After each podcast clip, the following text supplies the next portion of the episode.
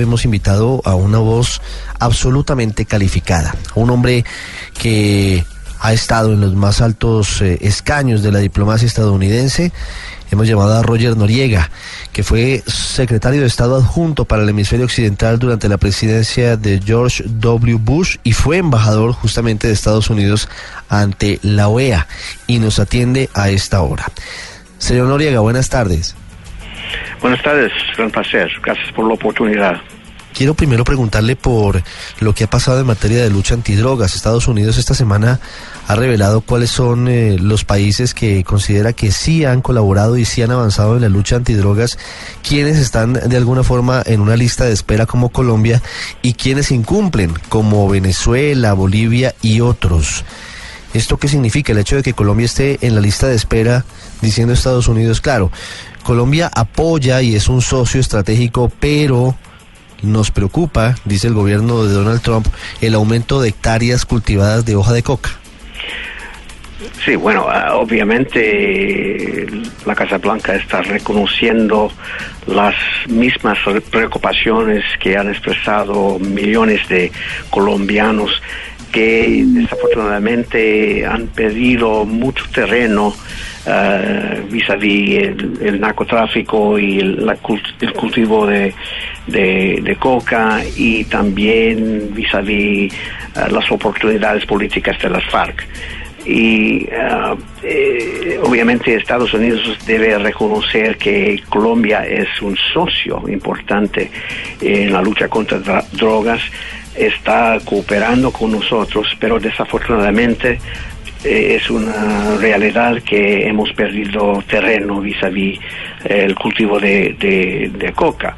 Ah, en mi opinión, ese tipo de disputa pública no era ah, tan ah, productiva, en mi opinión. Eh, hay que expresar este tipo de críticas en una manera privada, a través de canales diplomáticos porque también hay que reconocer que la declaración ah, menciona la contribución de las Fuerzas Armadas, de la Policía Nacional.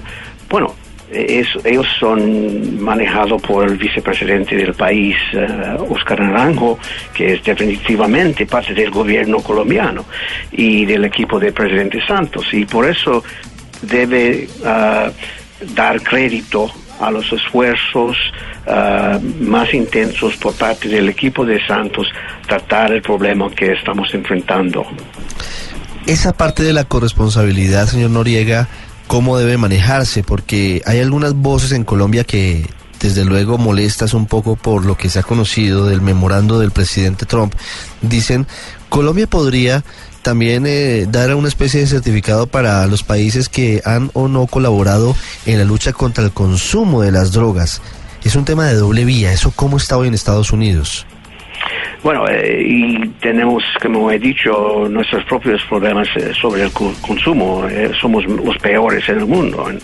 y también los europeos, pero ah, en mi opinión ah, debemos mantener un diálogo respetuoso, uh, productivo, uh, tenemos unos, unas relaciones más uh,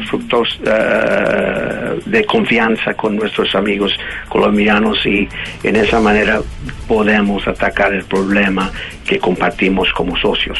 Señor Noriega, quiero hacerle una última pregunta y frente a otro tema, al que estábamos eh, enunciando al comienzo de esta charla y tiene que ver con Venezuela, en el sentido de el papel de la OEA, en el sentido de la recepción en ese foro de las denuncias por violaciones contra los derechos humanos y la posibilidad de que se estén documentando denuncias directas contra integrantes del gobierno de Nicolás Maduro por ese tipo de hechos.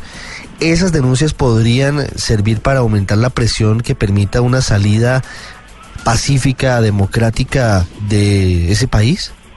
Bueno, yo creo que son mucho más profundo que eso.